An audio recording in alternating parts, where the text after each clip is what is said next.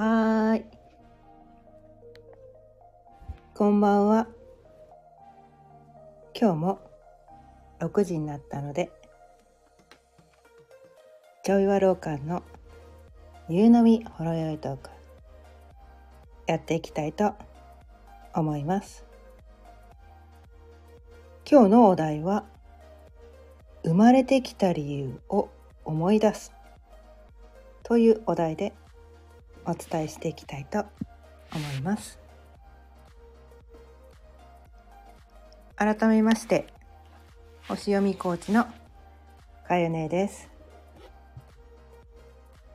で今日のねお題なんですけどこの生まれてきた理由っていうのねうん。まあこれはね私がよくお伝えしている星読みっていうねのの考え方なんですね。でこれがね本当かどうかわからないんだけどでも私はねこの考え方を採用するとすごくねこう毎日ワクワクして楽しくなるので この考え方を採用しています。あ、新ー朝さん、こんばんは。今日も聞いてくださってありがとうございます。で、ここね、何日間か、その、自分のね、太陽星座の話だったり、火星星座の話だったりしてきたんですが、それはね、こう、いわゆるこう、西洋先生術っていうね、結構昔からこう採用されてきている先生術なんですね。結構も2000せ、うん、結構昔から 採用されていて。でそれはどういう先生術なのかっていうと地球からね地球上の自分から宇宙を見た。まあ天動説っていう考え方。地球がこの宇宙の中心で天が回ってるんだみたいな。で地球は動かないみたいな。で天の方が回ってるんだっていうね古代のその先生術の考え方を採用してるのがいわゆるこうねあの星占いもそうだし星いわゆるあの世の中にねいっぱいある星読みとか先生術って言われているもののほとんどがそういう考え方なんですね。でも私たち今は知ってるわけじゃないですか。いや天動説じゃなくて地上地動説だよねみたいな。天が回ってるわけじゃないよねみたいな。地球は太陽の周りを回ってるんだよねってねこう太陽系の惑星っていうのはみんな地球の周りを回ってるわけではなくてみんな太陽の周りを回ってるんだよねっていうのを私たち知ってるわけじゃないですか。でもなぜかその西,、ね、西洋先生術の世界ではこの天動説をね採用されてきたままずっとそれが受け継がれてきてる。で私もねなんかこうずっと続いてるからそれ学んだ方がいいのかなと思ってそれをねずっと学んでたんですが最近ねちらちらお伝えしてるあちょちょちょうあさんっていうのかな？こんばんは。聞いてくださってありがとうございます。そう。これね最近ヘリオセントリック先生術っていうまあ地動説のね太陽中心の先生術っていうのをね学びを深めてるんですが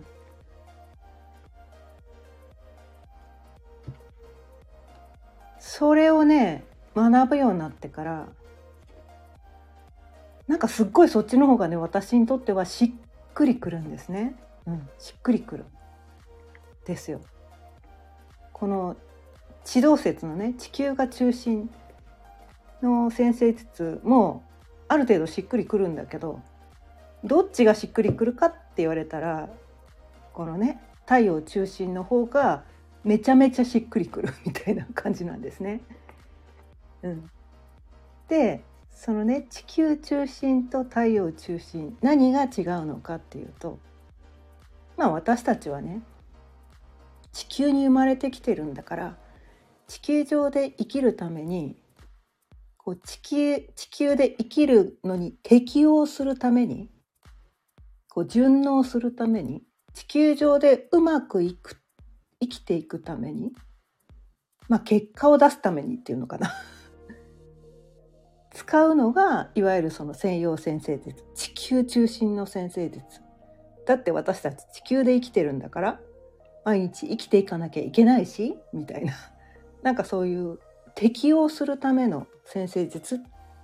目の前の問題を解決するための先生術っていうのがいわゆる専用先生術なんですね。まあそれはそれでいいんですよ。だって私たち生きていかなきゃいけないから、うん、それはそれでねすごく大事なことなんだけどなんだけどでも本当の本当の本当は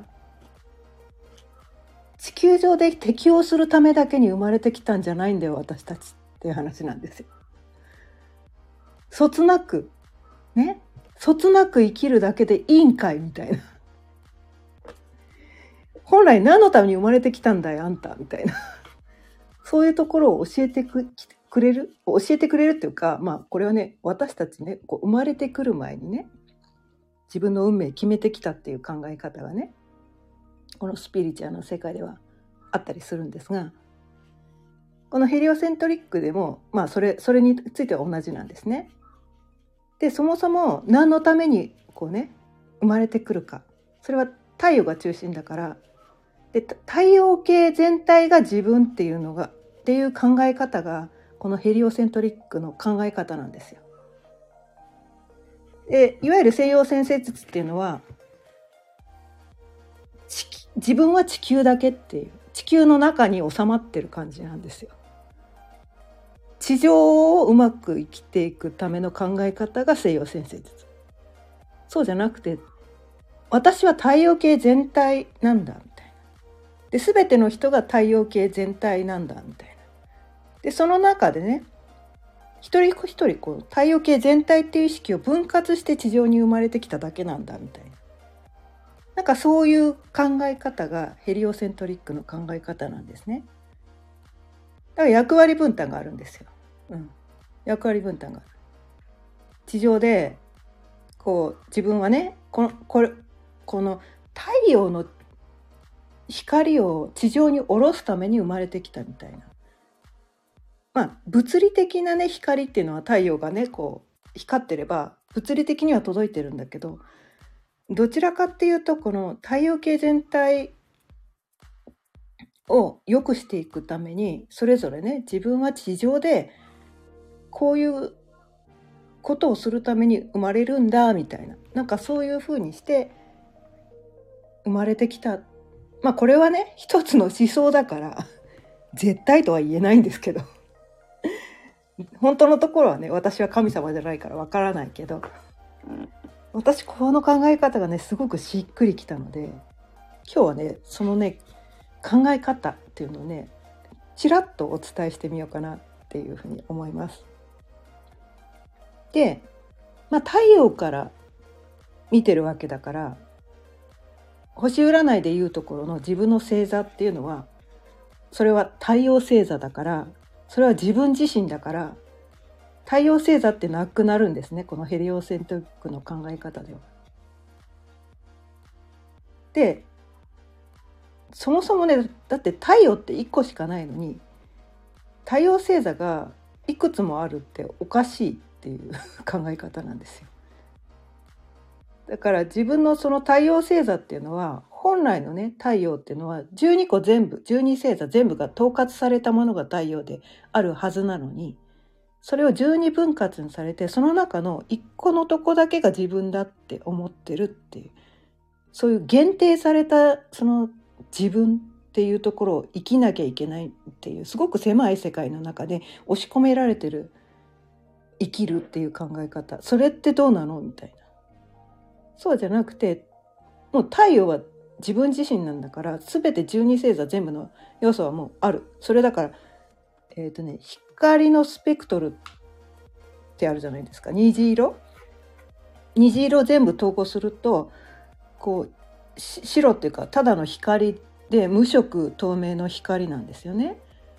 それを分割すると7色に分かれる。そのでそれ7色に分かれるんだけど、えーと、それはドレミファソラシド？ドレミファソラシドも7音階なんですけどそれに半音足すと12音階みたいな風に流れててあ分かれててその12分割されたっていうのがその12星座に分割されてるみたいなそういう考え方らしくて本来は一つであったものを12分割にしちゃってるすごく市場では限定された生き方を制限されてるみたいななんかそういう考え方をいつまで採用してんのみたいな そうじゃなくてこう全て統合していこうよみたいな。でも地上ではそもそも何をするために生まれてきたのかって人それぞれね人それぞれ役割役割っていうかね理由がある。でその太陽星座っていうのはなくなる。で月もね月とあの太陽から見たら月と地球ってほぼ同じ位置にあるから月星座もなくなるんですよ。で西洋先生術の世界では月星座めちゃめちゃ重要視するんですよね。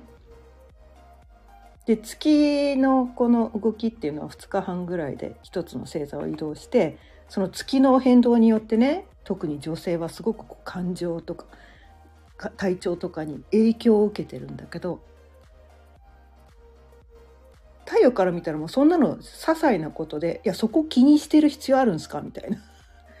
すごくこう視座が全然違う地上から見てるのか太陽から見てるのかでもう全然180度違うってことなんですよ。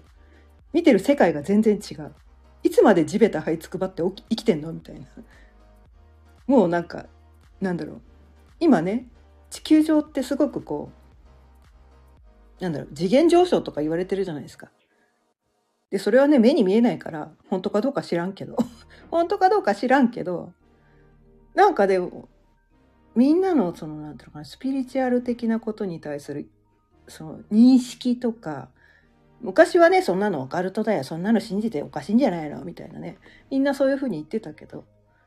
量子力学とかねなんか科学的にすごく証明されるようになってきてみんながいやそっちの方が見えない世界見える世界も大事だけど多分どっちも大事なんだよねみたいな。どっちも大事でどっちもバランスよく生きていくのが大事なんだよねっていうところに来てるっていうことでこのねあの地球中心の方はジオセントリックっていうね先生術いわゆる昔からある先生術はジオセントリックで太陽中心はヘリオセントリックどっちも大事だよねって。両方の視点を取り入れていこう。目の前に何か問題が起きてきた時とかこれからねあの具体的にこういうふうにして動いていこうっていうのはそのジオセントリックのね地球中心の方を採用して。でもそのための根本的な考え方何のために私は生きてるんだって。そこがないまま目の前のに対処するだけの人生じゃなくてこれをするために地上ではこういう対応をするみたいな両方統合していくのが大事なのかなっていうところなんですよね。でそのね太陽星座と月星座っていうのがなくなって代わりにね太陽から見ると地球星座っていうのが出てくるんですね。これがちょうどですねこの太陽星座の真向かいの星座になります。真向かいの星座。まあ先生ねよく知ってる人は真向かいって言ったらああ何座のことだなって わかるかもしれないんだけどまあわからない人のためにね一つずつ順番にお伝えしていこうかと思うんですがまず最初はね、お羊座さんです。お羊座さん。これは、もともと、天秤座の人です。いわゆる星占いでいうところの天秤座の人？っていう人は地球星座はお羊座になります。でこの人たちは何のために地球に生まれてきたのかっていうとその理由ですね。理由はまあこれねまあ本に書いてあることを読むだけなんですけど この世界に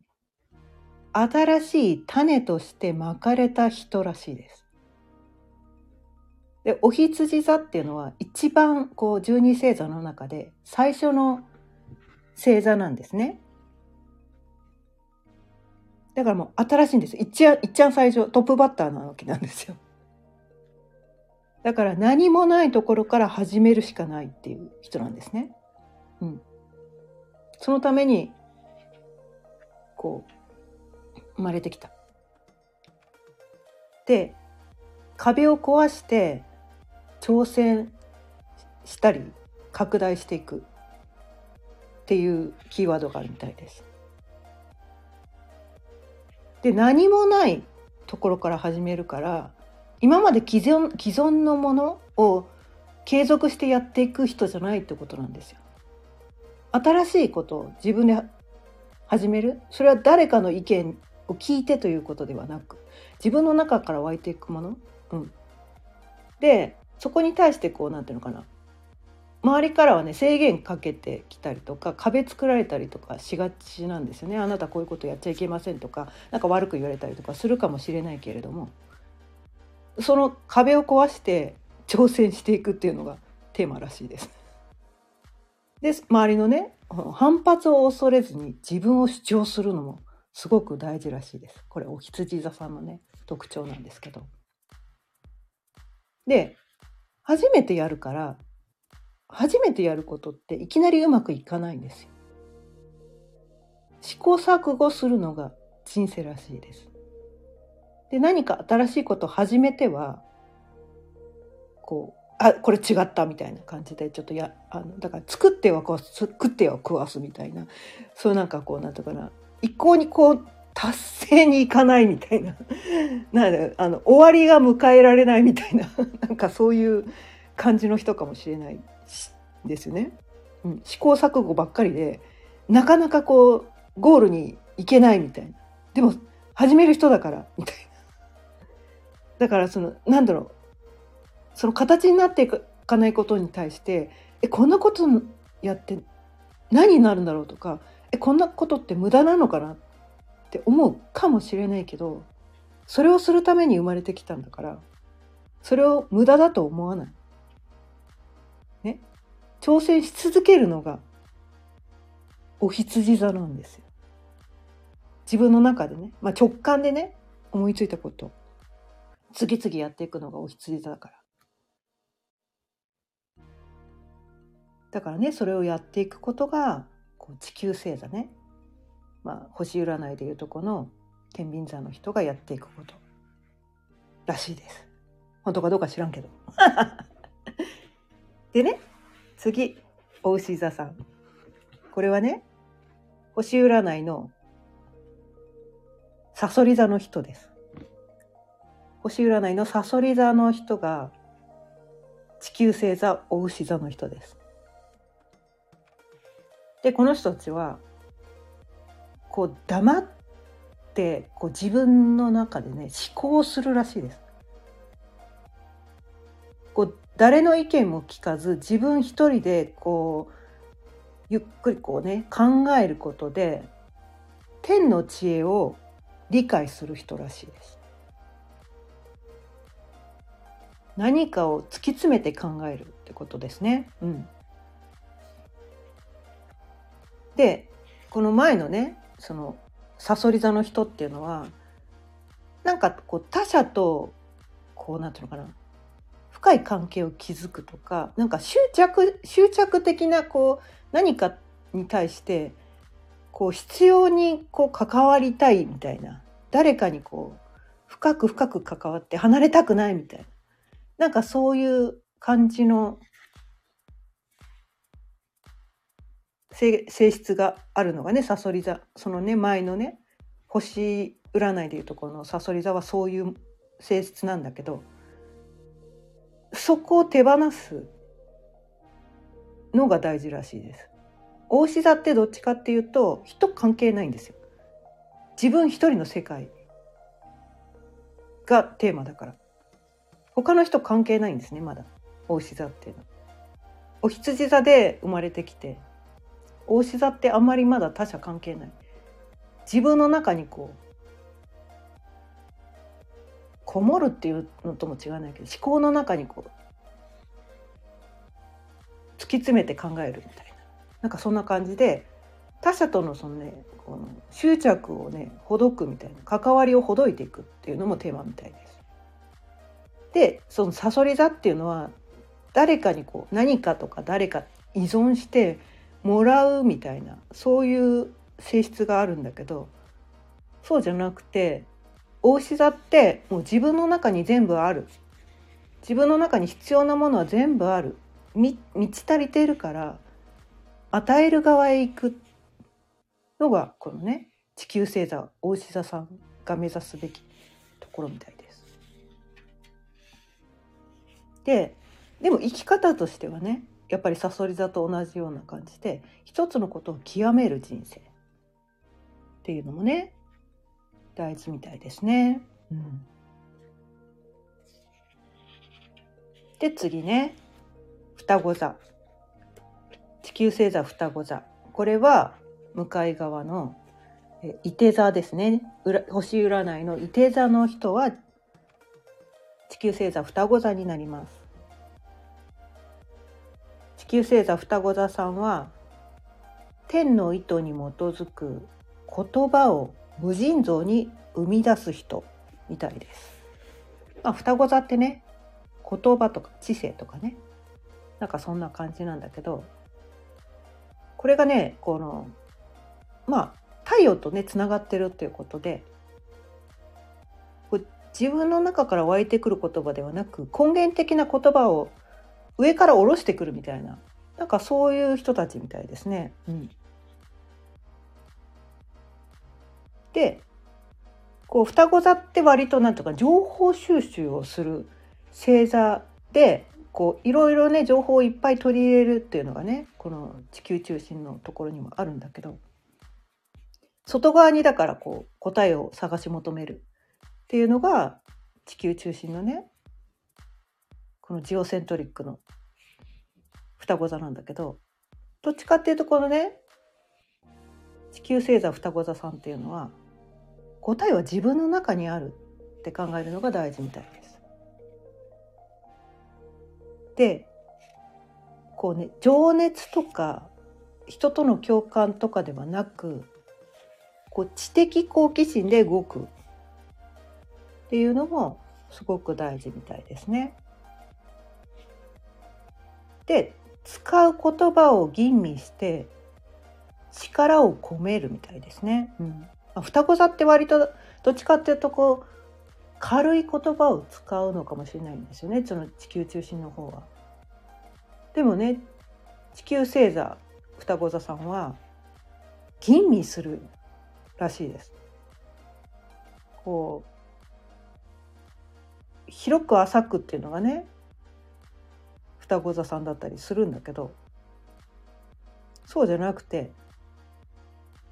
なんかね吟味して力を込めてこうなんていうのかな言葉を使うっていうのがすごく大事みたいですね。うん、言葉に関連することをねやるのもいいみたいですね。まあ伊手様も双子座もねそういう知的なことっていうのがね関係してたりしますけどね。うん、で次蟹座さんですね、うん、地球星座蟹座さんこれは、えー、星占いの、えー、ヤギ座になります。はい、ヤギ座の人は地球星座が蟹座になります。でヤギ座の頃はねその肩書きとかね地位とかそういうところに固執する性質があったけどこの地球星座蟹座っていうのは形とか肩書きにとらわれない感情の交流ができる人っていうことになります。で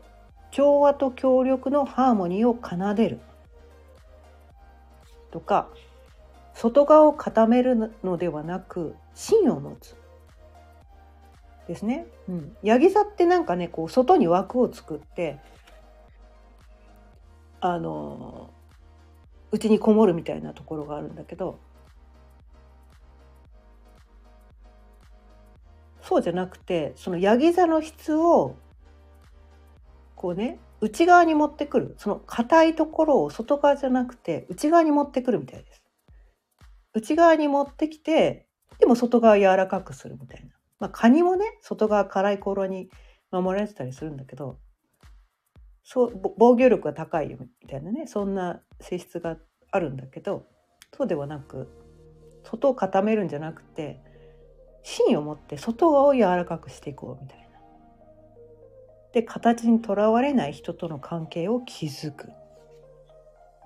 で八木座さんってねすごくねなんかこうきっちり計画立ててプランプランニングをしてあの逆算してあのびっちり管理してスケジューリングしてみたいな。なんかねそういうのがヤギ座の質だと思うんですけどそれをしない。計画や管理をせずに人生を手放す。手放しでこう何かに任せてしまう。宇宙の流れとか。これ本来の八木座さんだったらもうやるのめめっちゃ難しそうなんだけど。地球地球でね地球あの地球中心のねそれだけで生きてるとこれやるのめっちゃ難しいかもしれないけどヘリオセントリック太陽視点で見ればそれをやるために生まれてきてんだよみたいな。ただなんだろうこの地球中心の方はねまずそれをやるっていうところから始まるのかなと思って人生っていうのはね。こう枠にはまらないと枠から出るができないんですよ。一回入らないと出ることができないんですよね。うん。だから一回なんかこう地球中心の方をやってでもうそれ散々やったからそろそろねこう視点を上げてその次行こうぜみたいな。ということで今まで散々そのプラプランとかね計画とかね目標立ててもうきっちりそこに向かうみたいな。めっちゃ高い山登るって思ってたけどもうそこ全部手放して周りに任せるみたいな。そこをやるのがねどうやら地球星座蟹座さん。星占いのヤギ座さんが目指すところみたいですよ。で次獅子座さん。これはね、えー、星占いの水亀座さんですね。うん、でこの地球星座獅子座はこの地上に創造への熱意をもたらもたらす人みたいです。で自分の中にね情熱の炎を灯し続ける内から外へ創造の回路を起動するこれねあの結構ねその水亀座さもともとはねもともとの星占いの水亀座って割と表面上クールでこう内に熱いものを秘めてるんだけどそれいつまでも秘めてないで外へ出そうみたいな。それがヘリオセントリックの考え方。うん。で今までねそのクールなね表面上クールな感じ知的で「えじょえね情熱とかそんな暑苦しい私そんな暑苦しい人じゃないんで」みたいな感じでクールに生きてきたかもしれないけれども。その熱を外に出していく。そうすると他の人がね「あれ？なんかなんかなんかえ？変わって人変わっちゃった？みたいな。なんかそんな感じでねちょっと周りの人の反応がねおかしくなるかもしれないけどそこを気にせず自分の情熱を維持維持することが大事みたいです。でそうするとね今までこうね水が目立ってこう周りの人からこう何て言うかな、まあ、仲間とか平等とか一人だけ突出した存在になるっていうのを良しとしない星座だったんだけどこの地球星座獅子座を生きるためにはいかに環境から浮いた存在になるかがテーマみたいです。もう水亀座の真逆なんです結局だから真逆の星座をやるってことなんですよ。だ今までの正反対の性質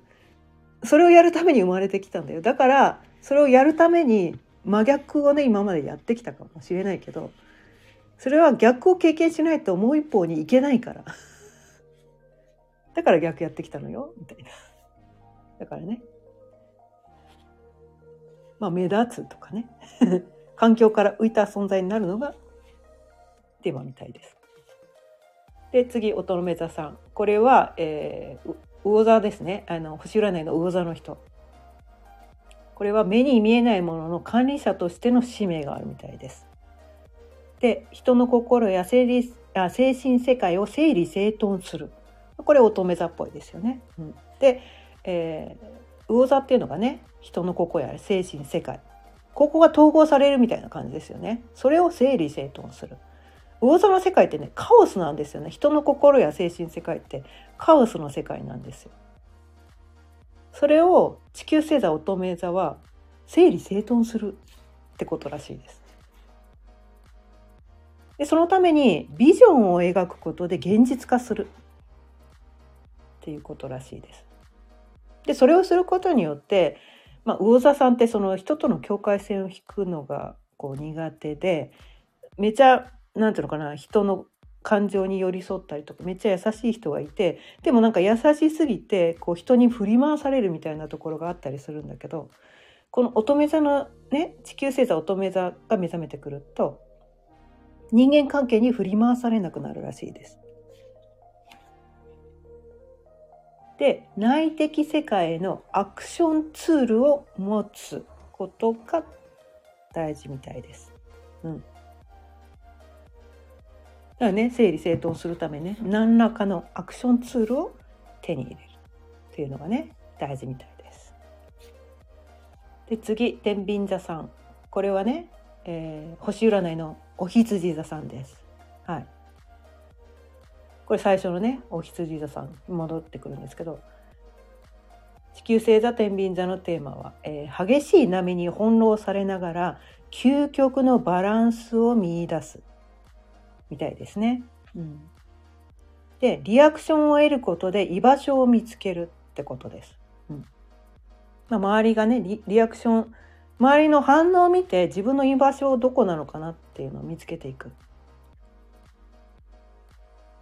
でもともとねだからお羊座ってことはこう直感で動いていろんなとこにねこうぶつかって生きてきた人が多いと思うんですよね。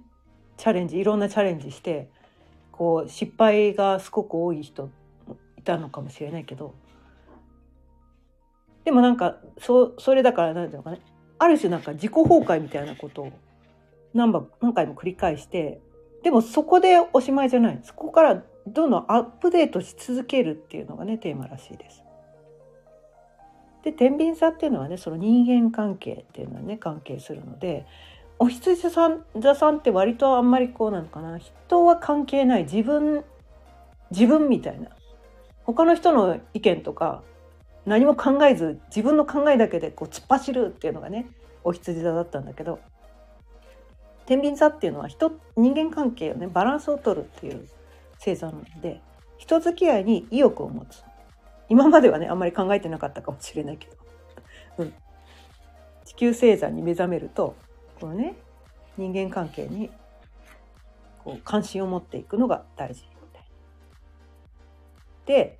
こうねまあアップダウンが激しい人生の中でこう独自の美学を見出すっていうのがねテーマみたいです。もうバランスですね。いろいろやってみたことでこう自分の着地点とかねなんかそういうところをね私の中の美学はこれだみたいなねなんかそういうとこを見つけていくっていうのがテーマみたいです。で次さそり座これは、えー、星占いのお牛座さんですね。うん。もともとねお牛座さん。えー、で、えー、地球星座さそり座のテーマは生命力の実感を高め多くの人に影響を及ぼすっていうのがテーマみたいです。でこうサソリ座ってこう人に依存したりとか誰か自分ではない何かとつながることによってそこからこう自分の中にパワーを取り入れようとするっていうのが、えー、サソリ座、えーと、とななんだけど、えー、自分の内にたまるパワーを実感するってことですね。あもともとはだからあれか、えーと、と大志座だったのでこう他の人は関係なく自分自身だけでこう完結して自己完結をするようなのが大志座だったんだけどさそり座になってくるとこうなんとかねこう外の何かとつながってそこからパワーを得ようとするみたいな感じなんですね。うん、で自分の内側にたまるパワーを実感するっていうことですね。で物質以外のエネルギーの供給源を得るのも大事みたいです。で親しい人との関係を大事にする。まあそれまでね大牛座の時は自己完結してたかもしれないけれども何かこうね親しい人との関係を大事にするっていうのがテーマみたいです。で安定した環境の中で力を集中させるっていうのも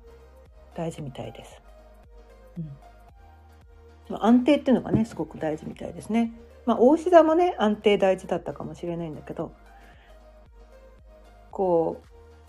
力をね内側に固定固定星座なので自分の内側にね力を蓄積していくっていうのがすごく大事なテーマみたいですね。うん、で次伊手座さんこれは、えー、星占いでいうところの双子座さんですね。双子座さんが地球星座伊手座になります。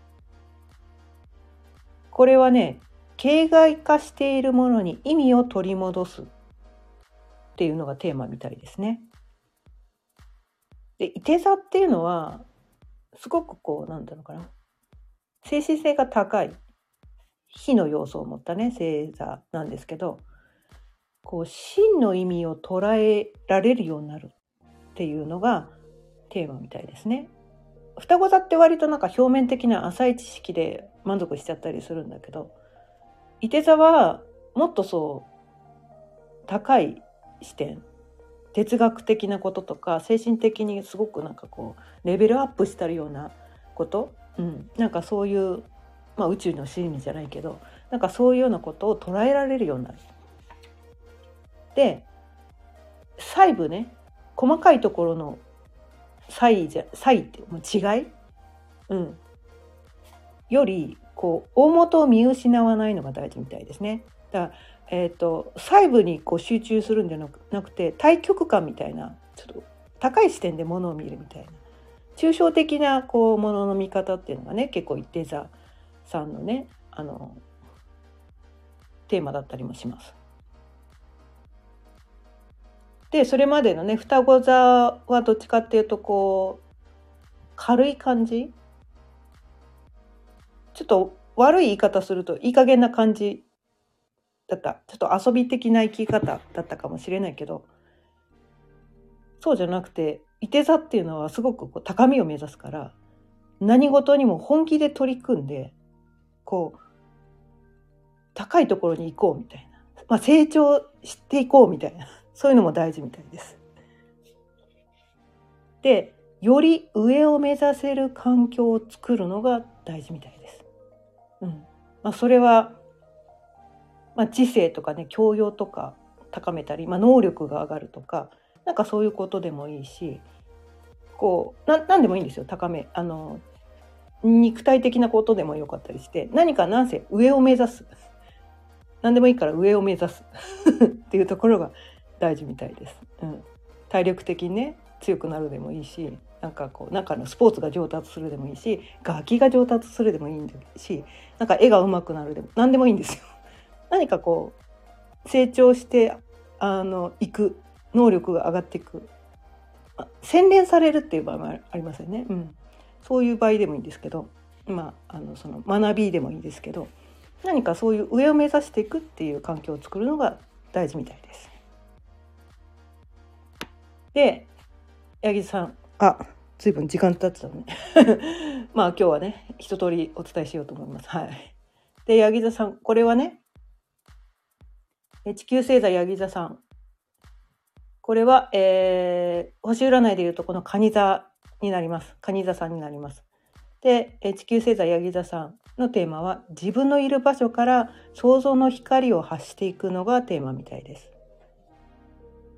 自分の居場所がきちんと定まるっていうところがキーワードですね。で状況に合わせて適切に判断する意識。でその土地で最も創造的な行為をすること。うん、なんかねやっぱりね、えヤギ座っていうのはこう伝統みたいなところを大事にするからなんかこう居場所をきちんと決めてそこでそこでね私はここでやっていくみたいな場所を決めるのがすごく大事みたいですねこのヤギ座にとっては。でその地球上できちんと自分の使命を果たしていく。このねあのヤギ座っていうのはやっぱりこう実績を上げるとかねなんかこう役目を果たすっていうところにすごくこうテーマがあるから自分の居場所をきちんと居場所っていうのは物理的なのもあるしなんかこう何て言うかなまあオンライン上でもいいんですけどなんかここういうこの場所でこれをやっていくみたいなちゃんとなんかこう目標をね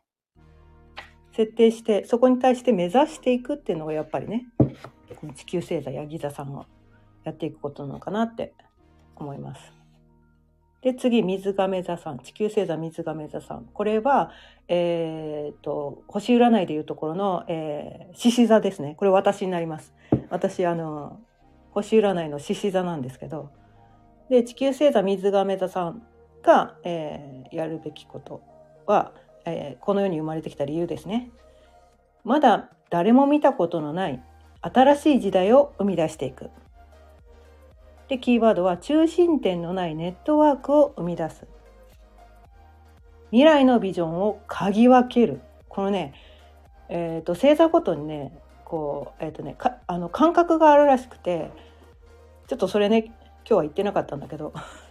こう水亀座っていうのはね嗅覚が対応するらしいんですよ。だから嗅覚が優れててあこれって嘘くさいとかあこれ本物っぽいとかいうのね嗅覚でねそう受け取るみたいな。から未来未来だから未来のビジョンをこれあこういう風になりそうみたいなっていうのを嗅覚で嗅ぎ分けるみたいな なんかそういうところがあるみたいな。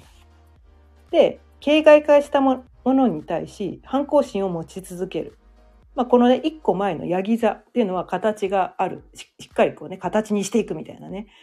実績上げていくっていうのなんだけどその権威権威性のあるようなものに対してこの次に出てくる水亀座っていうのは常に反抗心を持ち続ける。というのがね水亀座の質で。で志を同じくする仲間を見つけるっていうのがすごく大事みたいなんですよね。うん、でやっぱりなんかこの水亀座っていうのはあの既存のものではなくて未来のもの。だからこのインターネットの世界とかオンラインとか機械的なものなんかそういうところがあの水亀座の管轄するところでだから私ねリアルなね人付き合いってねほんとなんかねある時期から興味なくなっちゃって。これ地球星座目覚めあ地球星座が目覚めてきたせいなのかなと思うんだけどもオンラインの付き合いがめちゃめちゃ心地よくて。でだからこういうね音声配信してるのもオンラインでこうね発信するっていうところに対してすごくなんかこうしっくりきてて、まあ、こういろんなねあのオンラインでの発信をしていくことでそういうだからそういうところで志をね同じくする仲間を見つけていきたいなと思っていろんな方法で発信していたりします。で最後魚座さんね、えー、地球星座魚座さんこれは、えー、星占いの乙女座さんになります。えー、地球星座魚座さんのテーマは小さな事故から大きな事故へ変容の体験をするっていうのがテーマみたいです。でキーワードは視野が拡大するような体験をする。これね乙女座さんっていうのは視野が狭いんですよねすごくこう細部に神は宿るみたいなすごいこう細かいところに目が行く人、うん、だから繊細な感性を持ってたりするんだけど魚座って真逆なんですよね。うん、どっちかっていうとどこまでも広がっていくっていうのが魚座なのでその小さなね小さなところにフォーカスする人を大きな視点にやって自自己自己自分を変容させていく視野を拡大させていくそれがね生まれてきた理由みたいです。でいろんなねこうなんていうのかな一番落差が大きいらしいです。こうミクロからマクロに行かなきゃいけないっていう一番このね十二星座の中でこの乙女座から魚座に行くのが一番大変な変容らしくてそこに行くためにすごい何度も何度も挫折を体験するらしいんですけどその体験を通じてやっぱね挫折ってね人を生まれ変わらせるんですよ。うん、挫折ってダメかもしれないけどそれがあったから今の私があるって多分ねこのなんかそういう経験ってみ皆さん多分してると思うんですよね。うん、なんかそういうことで変容していくのがすごくテーマ。でこう乙女座ってどっちかというとこう防衛的あまりこう出しゃばらないとか影に隠れてこうコツコツなんか自分のやるべきことだけをやるみたいなところなんだけどその外に広がっていくことによって本当の意味での人間関係が築けるようになるみたいです。でこう乙女座ってやっぱりねそのきちんとしなきゃこうじゃなきゃいけないみたいなそういうところの制約をものすごく感じてる人だと思うんですけどそこから解放される。それは、散々そこをやりつけた、それをやったから、その解放の度合いが大きいわけですよ。最初からね、解放されてる人は、え、解放って何ってわかんないわけですよ。散々自分を狭いところに押し込めてきたからこそ、大きく解放できる。大きく変容できる。それをやるのがね、星占いの乙女座さんもうめっちゃいいですよね これすごいなんかねそんな感じで今日ね聞いてくださってる人の中で何か気づきがあればいいです。自分は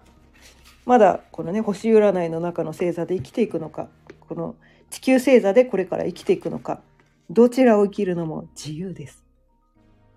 でもね私はこの地球星座の方がめちゃめちゃしっくりきてるので、うん、これからね少しずつこのヘリオセントリックについてのお話をねこの音声でもちらちらとお伝えしていこうかなって思います。ということで今日も聞いてくださってありがとうございました。毎日夕方6時からだいたい30分ぐらいその日のテーマを決めていろいろと自分で自分を幸せにする方法をお伝えしています。また聞いてくださったら嬉しいです。それではまた明日。さようなら。